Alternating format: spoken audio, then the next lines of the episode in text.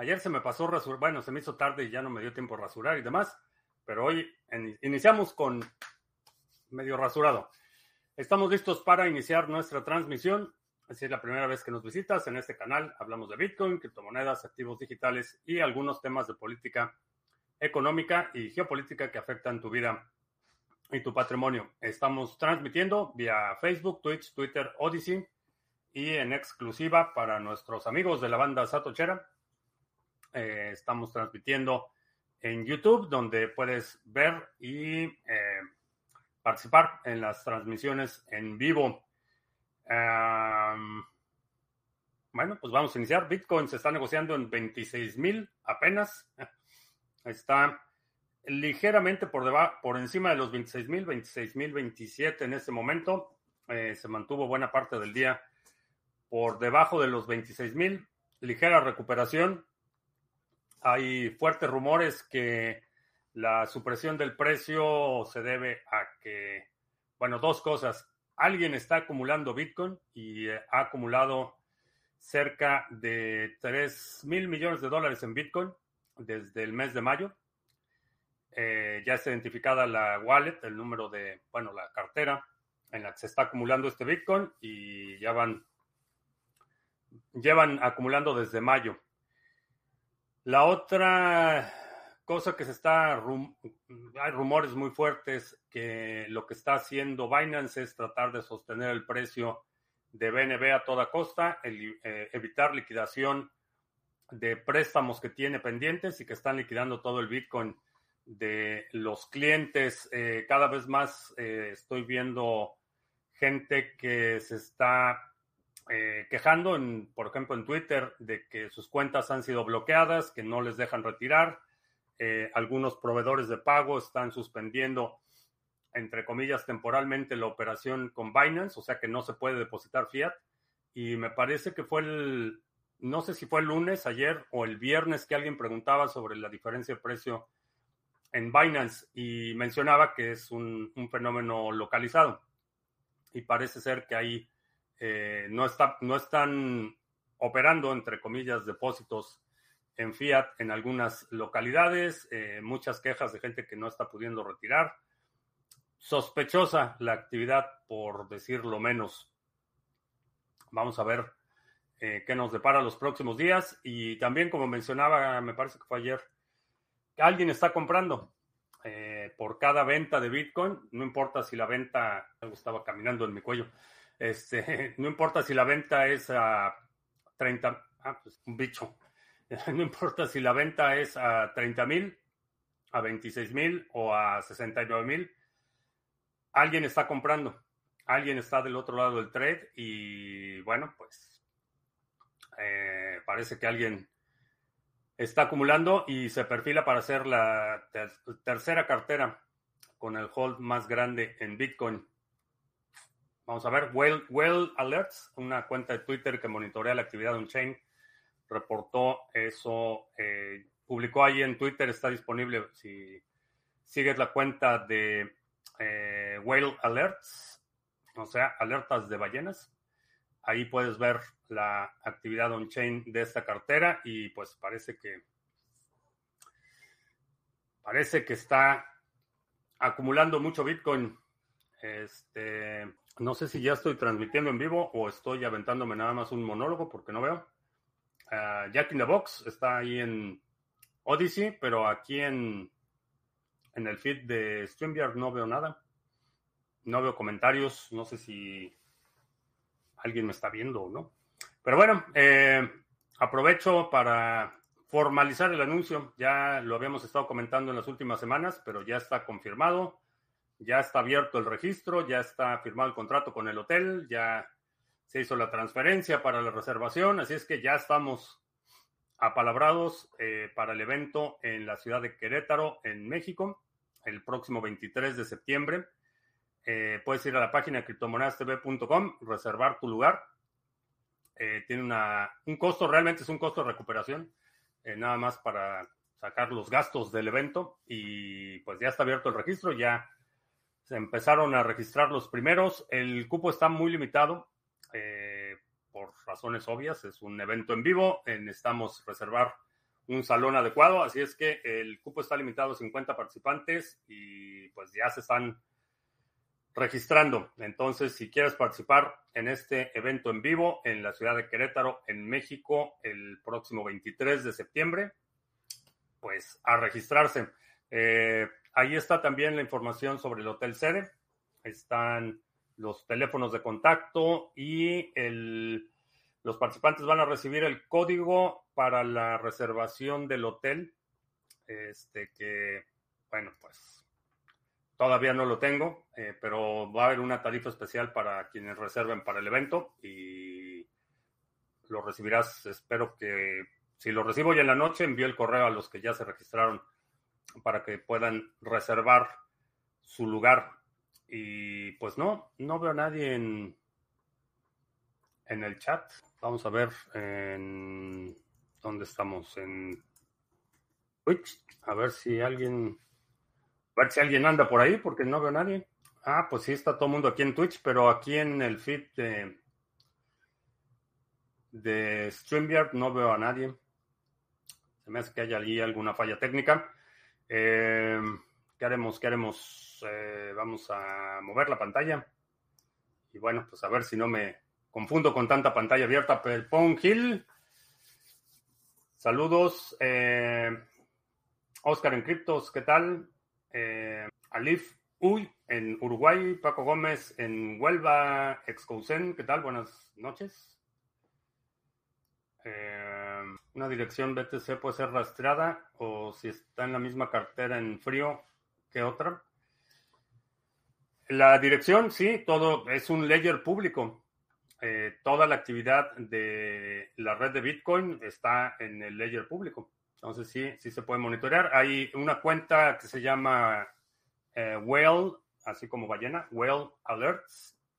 Y esa cuenta monitorea la actividad on-chain y puedes ver ahí qué es lo que está publicando. Eh, pon, en cuanto lo tenga, te lo envío. ¿Para qué hotel? Eh, es el hotel Fiesta. Fiesta. No, Fiesta Inn. Sí, Fiesta Inn Querétaro. ¿Para qué hotel? Pues porque hay mucha gente que va a viajar. ¿Qué fecha y en qué hotel? A ver, va de nuevo. A ver, vamos a cambiar la pantalla. Present esta pantalla. Share. Ya la estamos viendo. Creo que sí. Sí, ya. Eh, aquí está la información. Eh, puedes ir a criptomonedastv.com, diagonal tienda. Ahí está. Evento en vivo en México, 23 de septiembre. Va a ser eh, dos sesiones, una de 11 de la mañana a 2 de la tarde y la segunda de 4 de la tarde a 6.30. los temas que vamos a tratar son DeFi en Cardano, administración de portafolio y metodología de análisis de criptoactivos. Eh, está abierto a sugerencias. Si hay algún tema en particular que los participantes quieren que tratemos, eh, es un grupo reducido, entonces podemos ahí agendar, agendar o ajustar eh, un poco los temas. la sede es el Hotel Fiesta Inn en Querétaro. y bueno, el registro incluye la participación del evento en vivo y acceso a las grabaciones. Ya confirmé hoy con una agencia de producción que va a ir a grabar. Entonces vamos a levantar video de todas las sesiones y lo pondremos a disposición de los participantes, incluido en el costo de participación. Y para los no participantes, ya veremos si lo ponemos disponible o simplemente lo reservo, reservo esos temas para la gira en vivo. Ya, ya lo platicaremos. Tarán 77 en Venezuela la Vieja, ¿qué tal? Oscar en criptos, la gráfica de BNB no pinta bien. Eh, parece ser que es lo que están sosteniendo. Está sosteniendo el precio de BNB. Eh, desafortunadamente, es, parece una lección que la gente no ha, no ha aprendido porque fue algo muy similar lo que pasó con FTX, tasa de buen tamaño. Este, pasó algo muy similar con FTX, con el tema del token, que emitió ese token, empezó a acreditar ese token a los usuarios, los usuarios depositaban criptoactivos, estaban vendiendo esos criptoactivos, acreditando esas cuentas con FTX, el token, y pues se les desmoronó el castillo de naipes. Y parece ser que algo similar está sucediendo. No sé si de la misma magnitud sea el hoyo de FTX, pero parece que, bueno, si tienes fondos en Binance, pues suerte. No me expliqué bien. Si te doy dos direcciones de BTC, puedes comprobar que estén en la misma cartera en frío. no sin conocer el expub. Eh, la heurística que se utiliza para vincular direcciones tiene que ver con eh, análisis de la actividad de los inputs. Si tienen las dos carteras, por ejemplo, inputs que vienen del mismo origen, la posibilidad de que estén en la misma cartera o que estén controladas por las mismas personas se incrementa. Mm, sin la expub no hay una forma 100% segura de, de hacer esa afirmación, pero puedes hacer una... Eh, digamos, una hipótesis eh, bastante bien sustentada y decir con cierto grado de certeza que si están o no vinculadas esas dos, eh, esas dos carteras. Pero si tienes la Expub, sí puedes hacer la derivación y identificarlas. ¿Crees que Bukele siga gobernando? Pues parece que tiene la intención, o sea, se va a reelegir, esa, esa parece ser su intención. Hasta donde yo tenía entendido, la constitución del Salvador no permite la reelección, pero bueno, pues parece que ya encontró hay un vacío legal eh, que le va a permitir postularse de nuevo. Tiene mucho apoyo, eh, así es que parece, parece que sí, parece que sí se va a quedar un rato más. Pero curiosamente, Álvaro de María, el autor de la filosofía Bitcoin, publicó algo similar a lo que hemos estado hablando aquí de la necesidad de institucionar los cambios. Si no se institucionaliza, a lo mejor Bukele se queda ocho años y al siguiente que llegue, de un plumazo deshace todo. Por eso creo que es importante esa institucionalización de cualquier cambio para que permanezca. ¿Cuánto vale? Eh, perdón, ¿cuánto vale qué? ¿De qué hablamos? Ah, el seminario. Este. Sí, 55 dólares. Este, es seguro la fecha, pues yo ya reservé boleto de avión y hotel y, ya pagué el salón del hotel, así es que pues sí, yo sí voy a estar. Christopher, hace rato que no estabas por acá, qué bueno que estás por acá. Si no, yo ya, ya, este, ya pagué el hotel, ya firmé el contrato, ya reservé habitación, ya boleto de avión, ya, ya, ya pedí, bueno, no en el mismo orden, pero ya está informado el alto mando aquí que me voy a ausentar esos días.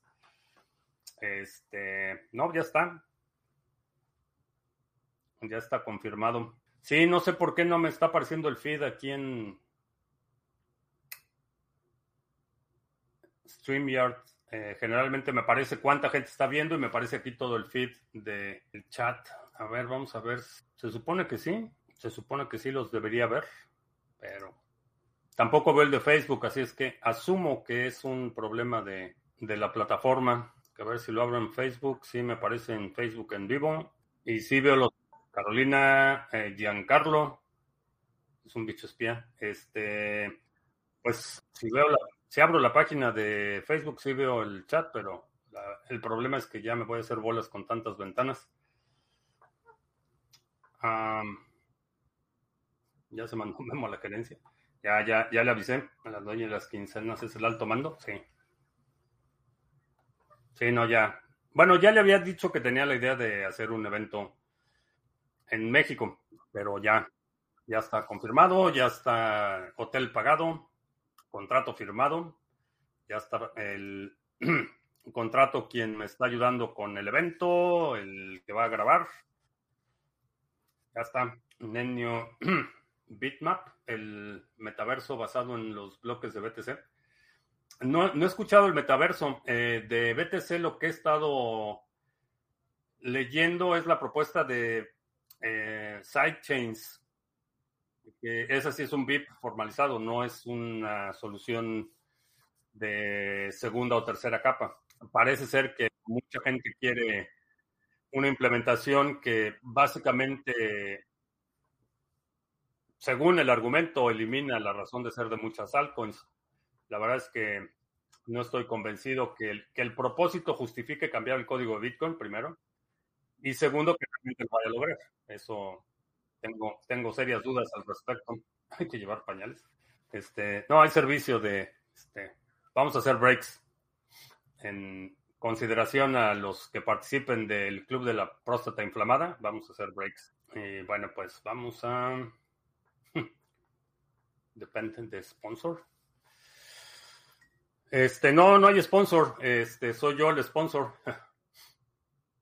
Este, no hay, no hay sponsor para este evento. Es autofinanciado. Drive chains son parecidas a sidechains. No, realmente la drive chain es más el concepto de cadenas laterales, perdón, de este, cadenas paralelas. Es similar a lo que se requiere para Lightning Network, que tienes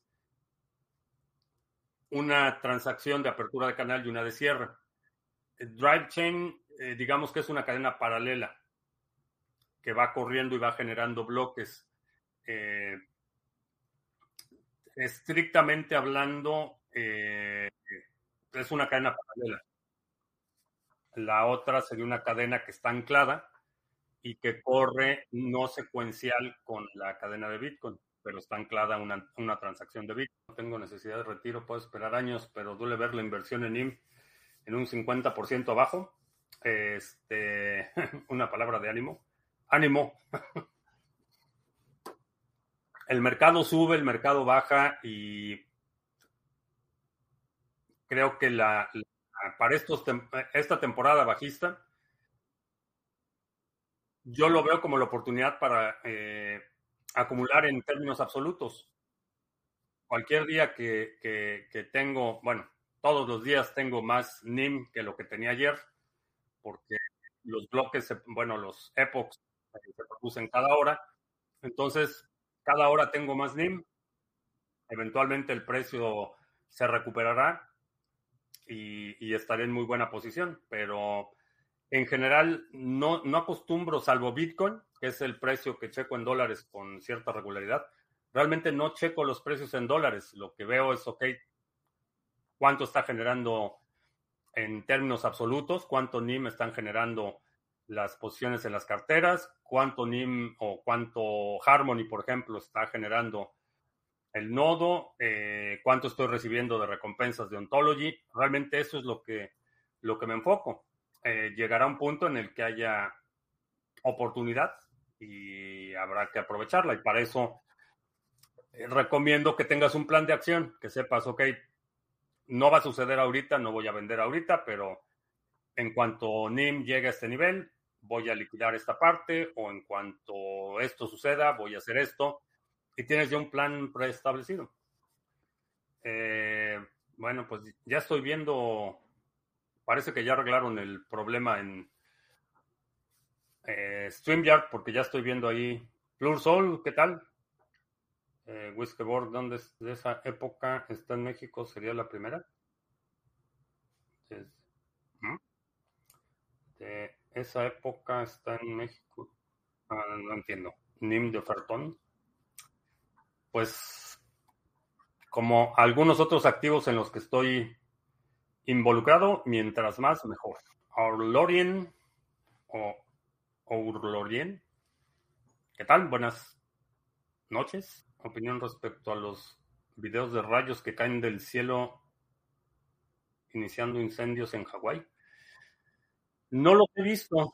Eh, no he visto esos videos. Eh, sé que hay mucha gente que está diciendo que fue así como un este láseres espaciales provocando los incendios. Yo los dos que he visto son explosiones de línea de transmisión eléctrica. Me parece mucho más razonable. ¿Ya? Sí me apoya, sí me apoya la Yeah, thanks. Sí me apoya. ¿En qué recomiendo invertir? Si no tienes por lo menos un Bitcoin, diría, haz lo posible por acumular la mayor cantidad de Bitcoin posible. Es que pregunté en dos partes del, del 2018-2019, que no es una charla presencial. La, ¿Cuándo fue? Creo que sí fue el 2018 que di la conferencia de El futuro de blockchain. Y no me acuerdo si fue también el 2018 2019, que fue la de BitBlock Boom. Eh, esa fue creo que la última. Por cierto, Jack in the Box estuvo en BitBlock Boom. Ahí no sé si te acuerdas, Jack in the Box fue el 2018 o 2019. Michael Mitnick nos está viendo en Odyssey, dice que todo está correcto. Eh, sí, algo, algo movieron ahí un cable. A lo mejor alguien estaba pisando un cable en StreamYard y parece que ya lo arreglaron. ¿Alguna vez has sido engañado? Eh, sí, digo, ha, habido gente que ha tomado ventaja de mi, de mi buena fe, sin duda. En el 2018 fue BitBlock también. Con los muertos en Hawái habrá montones de juicios. Espero que sí. Espero que la negligencia de las autoridades no, no quede impune. Espero que sí haya juicios de negligencia criminal y una oleada de juicios civiles, porque sí hay, para mí, muy claros actos de negligencia del manejo de la situación. Eh, Guaguapurik en Bogotá, minando Fiat, ¿qué tal? Buenas tardes, noches. ¿Alguna vez revelarás el país de donde no nos gustaría ir sin una Guardia Armada? Pues en estos tiempos eh, ya es una lista ya no es un país, ya es una lista de países donde no te gustaría ir sin una guardia armada. Michael Bisping fue el campeón del UFC que fue a ver a esa transmisión. Mm, eh, Mike, creo que sí, creo que sí se llama Michael Bisping. Eh, a él lo entrevisté en. Ah, pues también di esa conferencia, ¿cómo se llamaba? ¿Cómo se llamó ese evento? Future of Block, no, Future of Block. No sé, ese año hice como cuatro eventos ese año. Y en uno de esos sí conocí a, Michael Bisping, conocí a, a. me fue su nombre. Este. Ah, pues estuvo McAfee, estuvo en esa, en esa conferencia también, país donde se caen los puentes a cada kilo. Argentina arde, hay algunos saqueos e intentos, se viene corralito de nuevo pues en Argentina voy a invitar a, ver si, viene otra vez este Ferfal, este, el autor del, de, bueno, varios libros de supervivencia urbana y él es argentino. Este, hay por ahí, sí, está todavía en YouTube, la entrevista que tuve con él hace un par de años. Le voy a invitar a ver si quiere venir a platicar de la situación en Argentina, pero si estás esperando que el gobierno te proteja, no, no importa si es el gobierno actual o es el gobierno futuro o cualquier otro gobierno, si estás esperando que el gobierno te proteja, no te, no te, no vayas a salir decepcionado. Oportunidad perfecta para deshacerse de rivales políticos. Sí, la, inestabilidad social generalmente la, la, aprovechan para hacer purgas mediante estrategias de cortos contra BTC y teniendo en poder muchos BTC, no podrían tener controlado su evolución. Eh, no. No, eso es lo que hace tan, tan resistente el modelo de Bitcoin. Los incentivos están diseñados, y esa es parte de la genialidad de Satoshi, están diseñados para que no importa cuánta cantidad de Bitcoin tengas, no puedes imponer tus reglas. Que eso es algo que, que ha sido prevalente en la colusión del poder político y económico desde las primeras sociedades agrícolas organizadas. La gente de dinero obtiene una, una posición generalmente de poder político y después utiliza ese poder político para eliminar la competencia y, asegurar monopolios, prebendas y privilegios, eh, modificar las reglas para beneficiarse. Eso es algo que no, no puede pasar en Bitcoin. Y eso es la, la, genialidad del diseño de Satoshi. Es una solución muy simple en la que los incentivos están diseñados para que no importa cuánto Bitcoin tengas, no puedes eh, cambiar las reglas de forma unilateral. El candidato del gobierno es un ministro de economía que no es economista, sino abogado. Pues, eh, pues sí, es, eso es lo que sucede. Yo estuve buscando si hay granjas de bisontes en Argentina. Ah, pues, pues sí, creo que el terreno se presta. Cuando viajas puedes viajar con tus artículos de la segunda B. Eh, fuera del país, no pero siempre hay forma. Las B deberían ser 7 ya que es un número más bendecido.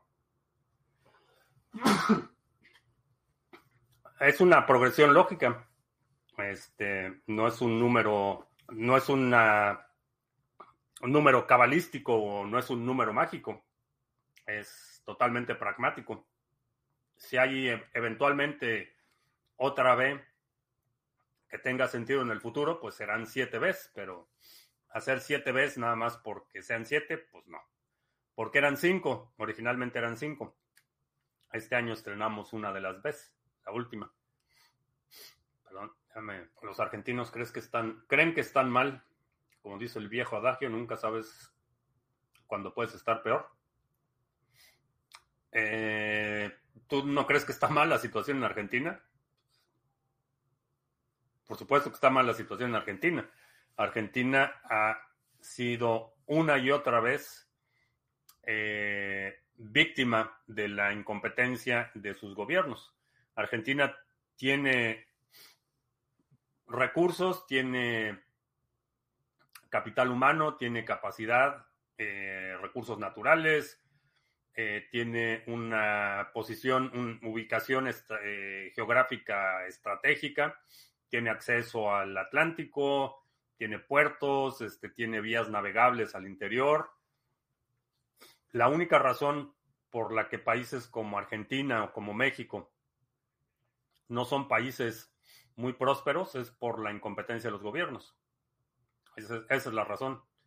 Eh, los gobiernos se dedican a depredar y eliminan oportunidades para la gente. Eh, Ahora, ve la experiencia de Venezuela, que, efectivamente lo que dices es cierto. Eh, la experiencia, Venezuela era en los 50, era uno de los países, la, no sé si la cuarta economía más grande del mundo en los 50. Todavía cuando, antes de que Chávez llegara al poder, la sociedad en Venezuela estaba relativamente bien. Compraron esta idea de que vamos a estar mejor y pues ahí están los resultados. Martín, la, séptima debe de bendiciones. Yo estoy desde que eran cuatro Bitcoin, balas, bolillos y botica. Eh, sí, digo, ha, sido, es un concepto que ha estado evolucionando en función de los cambios que estoy observando en el entorno. ¿Alguna vez te has sentido que te siguen? Eh, sí. He estado bajo vigilancia del, del Estado eh, durante la campaña presidencial en México en el 2000. Eh, recibí llamadas de la oficina de Roberto Madrazo, que era el candidato del PRI, ofreciéndome dinero para que les diera las bases de datos de la organización opositora. Eh, me pusieron vigilancia constante de la Secretaría de Gobernación eh, me estaban siguiendo a todos lados, tenían intervenidos teléfonos. Eh, cuando eh, finalmente Fox gana las elecciones, en una de las reuniones que tuvimos en la oficina de transición, que ya era la oficina de transición, nos preguntaron a todos que pues, si queríamos ver nuestros expedientes de este, ¿cómo se llamaba entonces? Era el eh, CISEN, el Centro de Investigaciones de Seguridad Nacional. Teníamos expedientes en el CISEN. Este, cuando, por supuesto que eh, tener un expediente ahí, pues no es, este, no es algo que, por ejemplo, aquí los, los gringos ven con, con muy buenos ojos. Entonces, eh, cuando tramité la visa de trabajo, cuando me transfirieron en el 2005 de México acá, este, tuve que pasar por, por una oficina adicional, digamos, en la embajada. Entonces, sí, estoy en más de una lista. Eso, sí, estoy en más de una lista. Porque la segunda vez para defenderte. Eh, no recientemente, pero sí he estado en situaciones donde proyectiles este, vuelan en mi dirección, digamos. Vamos a ponerlo así. Mi ley y su equipo no tienen experiencia en cargos políticos. ¿Es algo positivo o negativo en caso de ganar? Creo que en el caso específico de mi ley es un positivo neto. Porque uno de los sus, uno, uno de las premisas de su postura es el desmantelamiento del aparato burocrático. Y en ese caso es preferible tener gente que no tenga experiencia, porque la gente que tiene experiencia tiene intereses. Y ese, eh, durante la transición eh, de la oposición en México, ese fue uno de los errores eh, que tuvieron consecuencias futuras enormes para el país, fue que a pesar de que Fox ganó con los jóvenes, gobernó con los viejos se rodeó de gente, entre comillas, experimentada, y esa gente, entre comillas, experimentada, lo que hace es proteger cotos de poder. Entonces, tener gente que no tiene experiencia y utilizar una métrica o, un, propósito de desarticular o desmantelar la burocracia eh, excesiva, creo que es un, es más positivo que negativo que no tengan experiencia. Que sí creo que gane mi ley en Argentina. Tiene posibilidades. Este, ganó, para sorpresa mucho, mucha gente este, ganó la elección primaria. Entonces, tiene, tiene buenas posibilidades de ganar. Krill dimitió en favor de Galvez. Parece que hay gato encerrado. Eh, no, me parece una postura razonable de Krill. Y con todo que, ha sido burócrata de carrera y corruptazo, es un individuo muy astuto.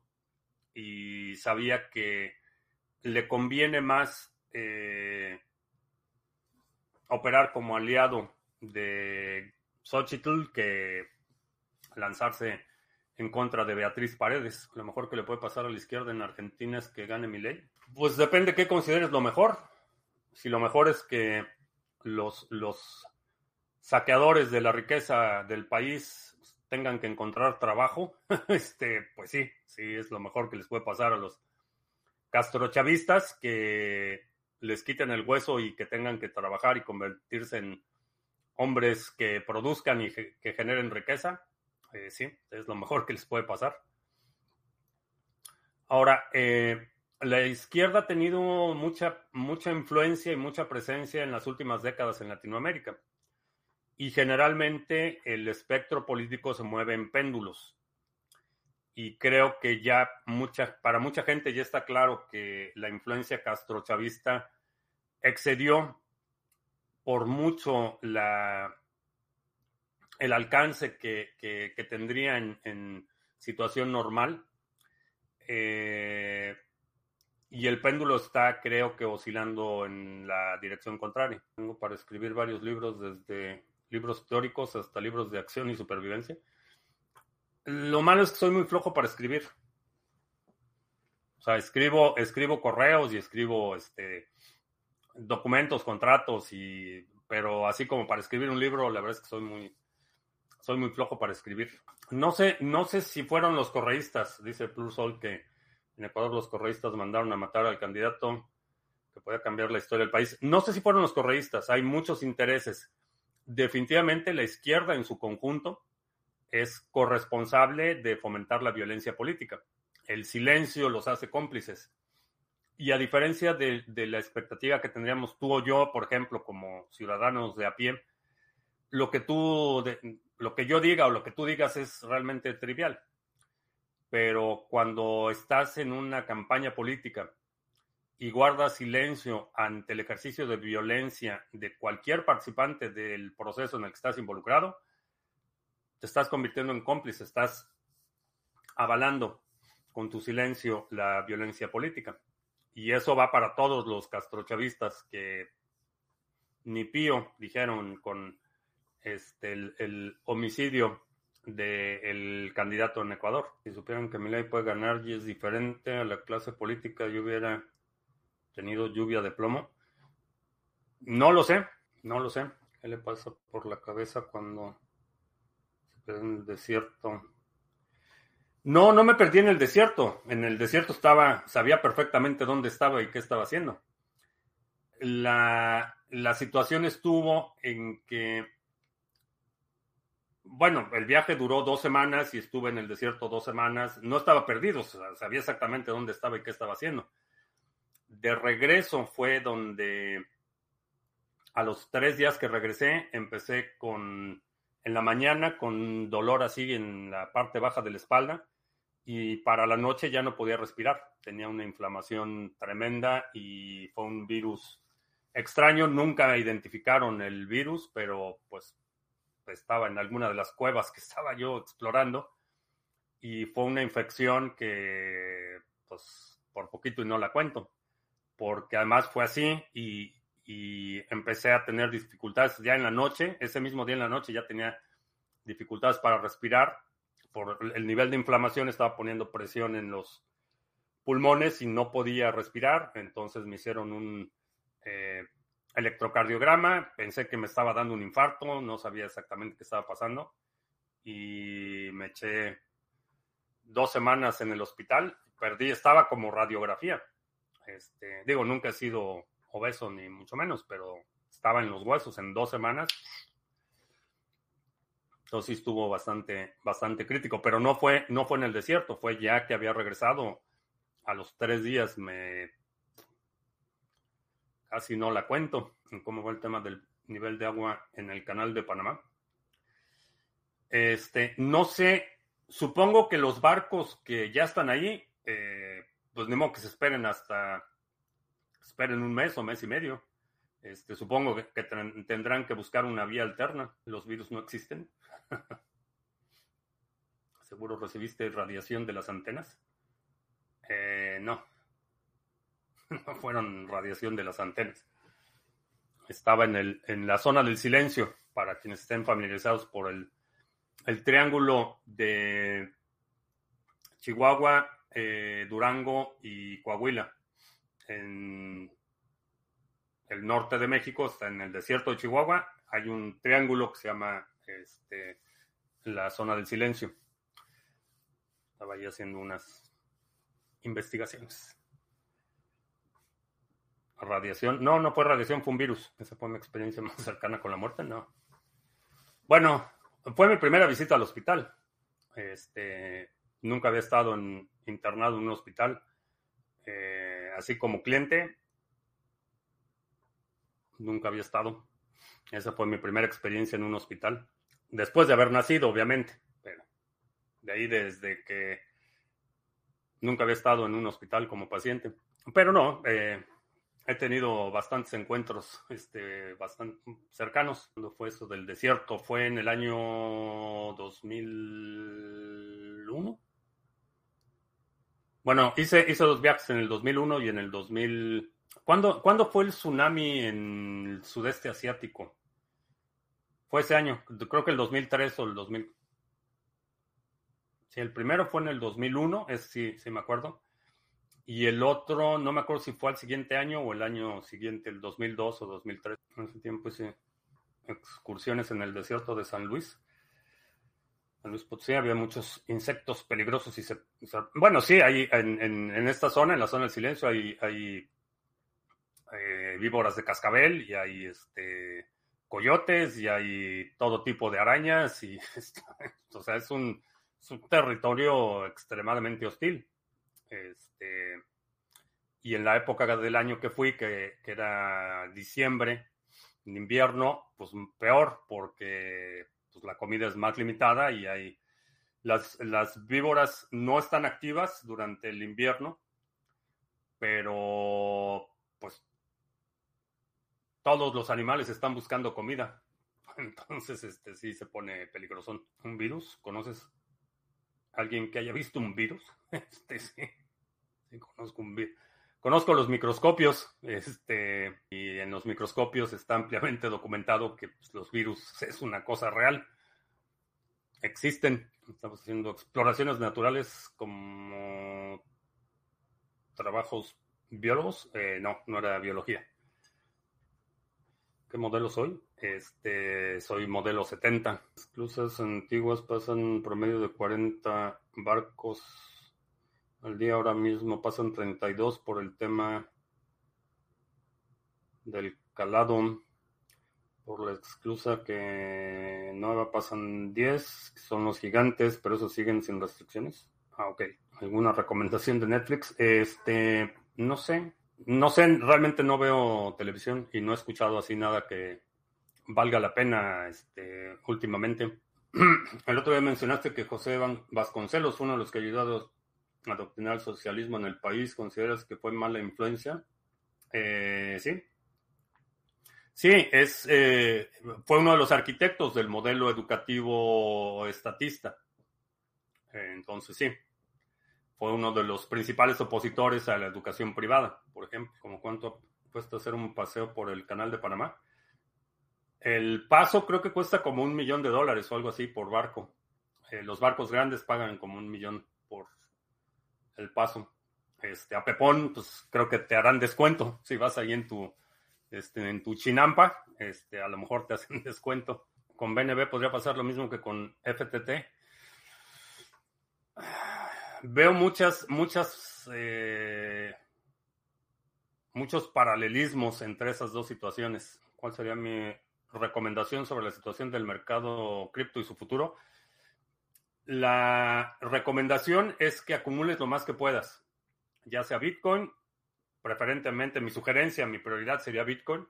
Acumula por lo menos un Bitcoin eh, o acumula lo más que puedas.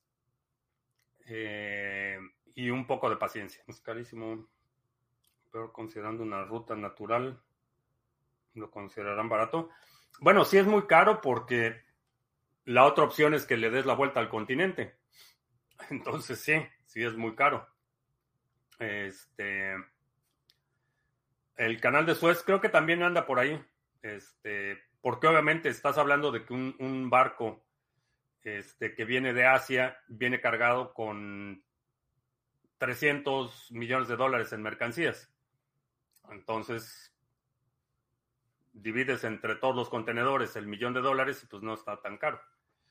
La otra opción, el gasto de diésel y el tiempo que llevaría a darle la vuelta, pues justifica el pago de, del millón por pasada. Diciembre va a ser especial, me alegro o me asusto. Ni te alegres ni te asustes, prepárate. Asegúrate de tener tu casa en orden. ¿Algún riesgo de que se pudiera prohibir el uso de criptomonedas? Eh, ya lo trató China, que es uno de los países más autoritarios y más restrictivos, y no han podido. Eh, muchos países han tratado de prohibir el uso de drogas. No lo pueden hacer. O sea, lo pueden prohibir, pero eso no va a impedir que la gente lo haga.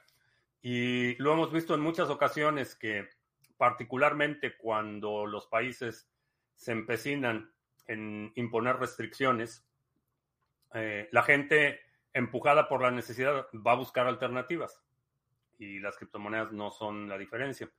Creo que hay hay oportunidades, hay países que están posicionándose para ofrecer un o aprovechar la ventaja eh, del sector.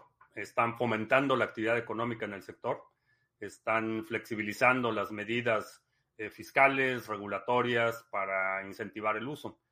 Hay otros países que no van a poder competir y diría en este caso está también la zona europea en su conjunto, eso sí van a restringir.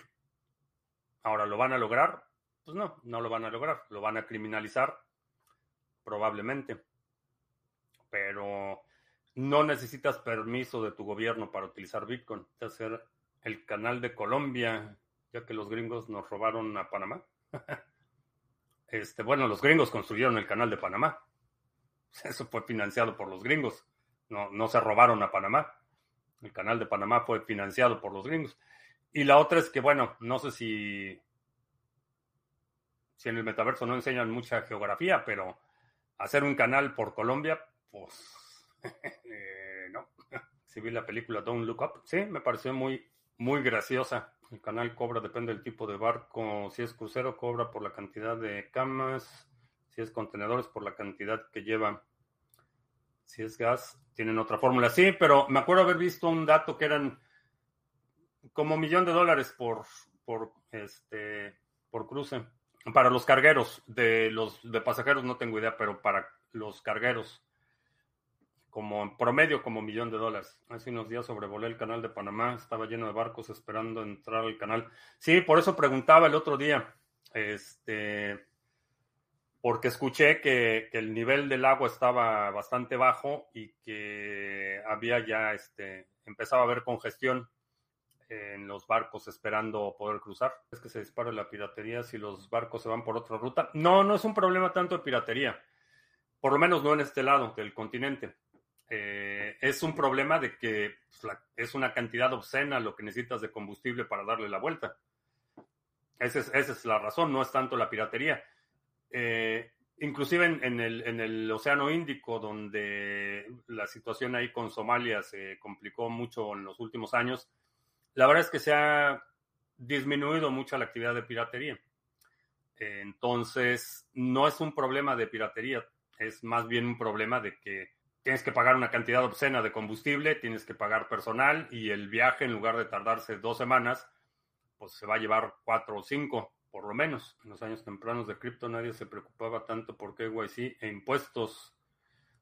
Fueron apretando con el tiempo los exchanges, sí, lo mismo pasó con el Internet en su conjunto.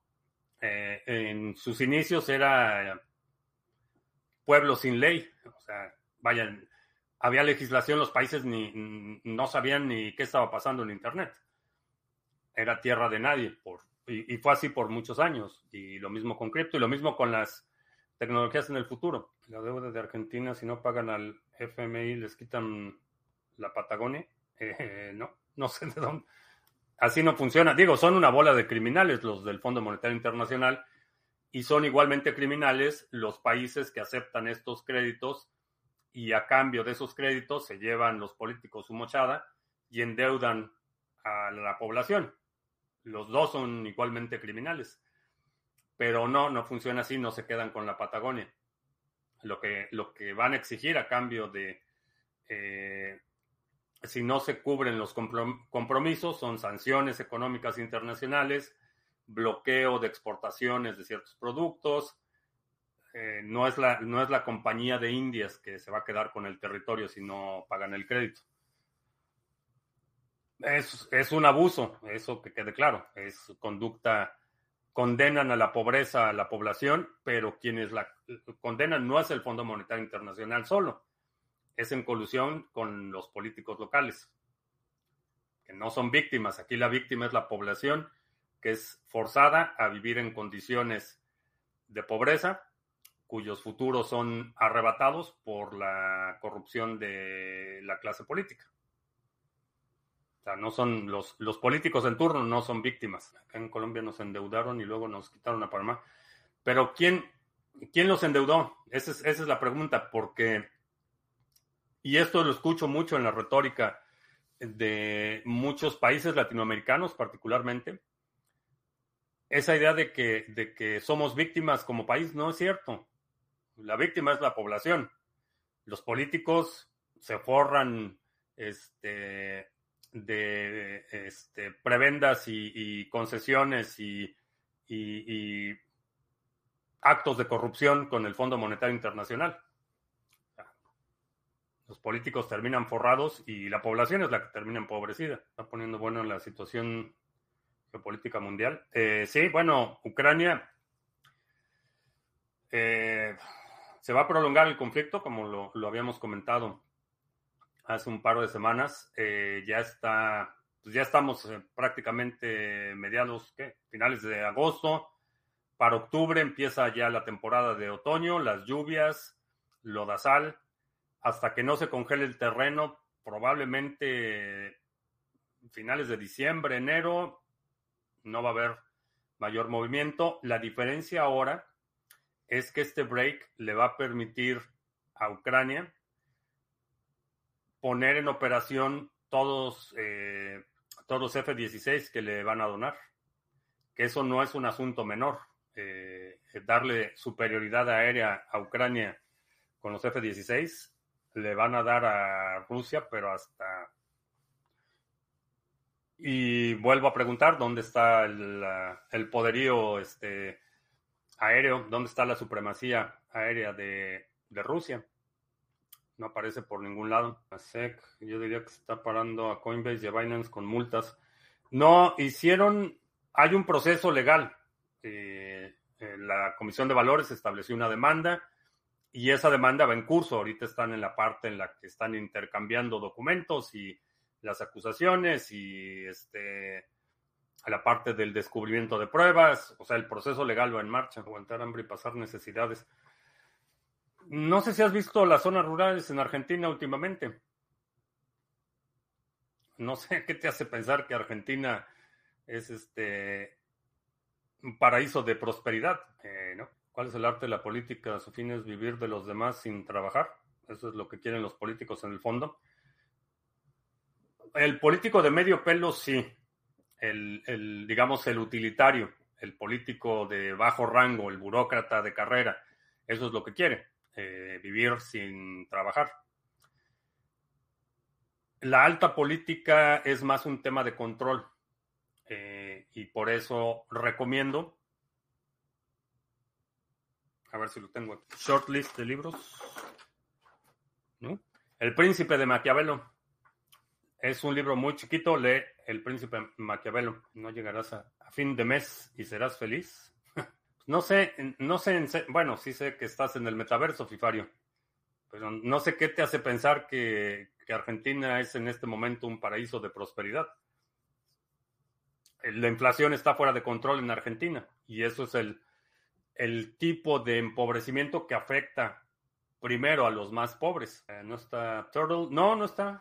Hoy decidió no acompañarnos. Y las codornices, muy bien. Las codornices van bastante bien. Bueno, ya, vámonos. Ah, de la... No, todavía no. No puedo decir eso. Pero... Sí, vámonos. Eh, bueno, ya nada más recuerdo, último este, recordatorio, ya ni, ni hice los otros anuncios, pero este 23 de septiembre nos vemos en Querétaro, en la ciudad de Querétaro, que está en el centro de México, para los que no sepan. Es un evento en vivo. Nos vamos a ver allí en el Hotel Fiesta Inn. Eh, ya tengo reservado el salón, ya tengo reservado boleto de avión, ya tengo reservado este eh, hotel. Así es que el 23 de septiembre nos vemos en Querétaro. Eh, está limitado el cupo para el evento. Si quieres participar, si quieres acompañarme ese día, necesitas reservar lo antes posible, porque una vez que se acaben los lugares, va a estar muy complicado expandirlo. El hotel no tiene capacidad como para que le diga, ah, pues fíjate que son más. Van a ser los que están y ya, no, no va a haber más. Eh, nos vamos por unos de pastor. Sí, pero no al pata, porque el pata ya me dijeron que les está poniendo soya. Vergüenza le debería dar a los tacos el pata. Le está poniendo soya a la carne. Así es que vamos a tener que ir por unos buenos tacos. Y este, a lo mejor el.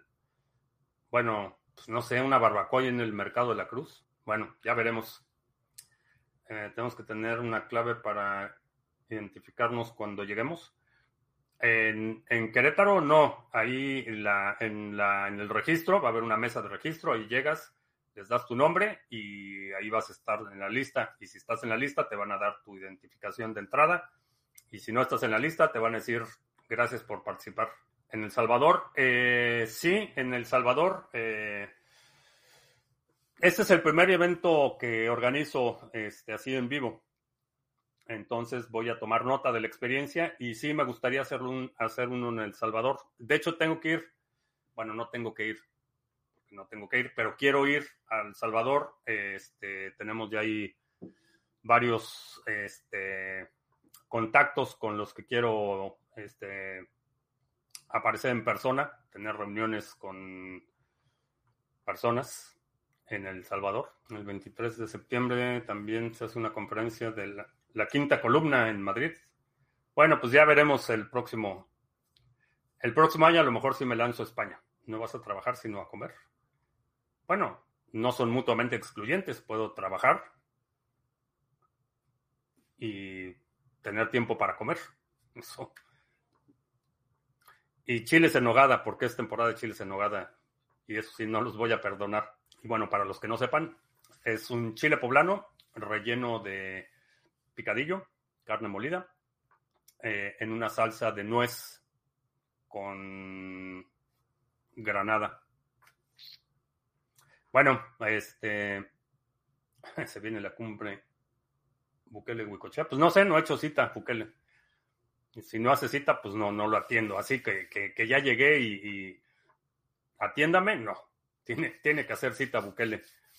Eh, bueno, pues con eso terminamos. Eh, te recuerdo que estamos en vivo lunes, miércoles y viernes, 2 de la tarde, martes y jueves, 7 de la noche.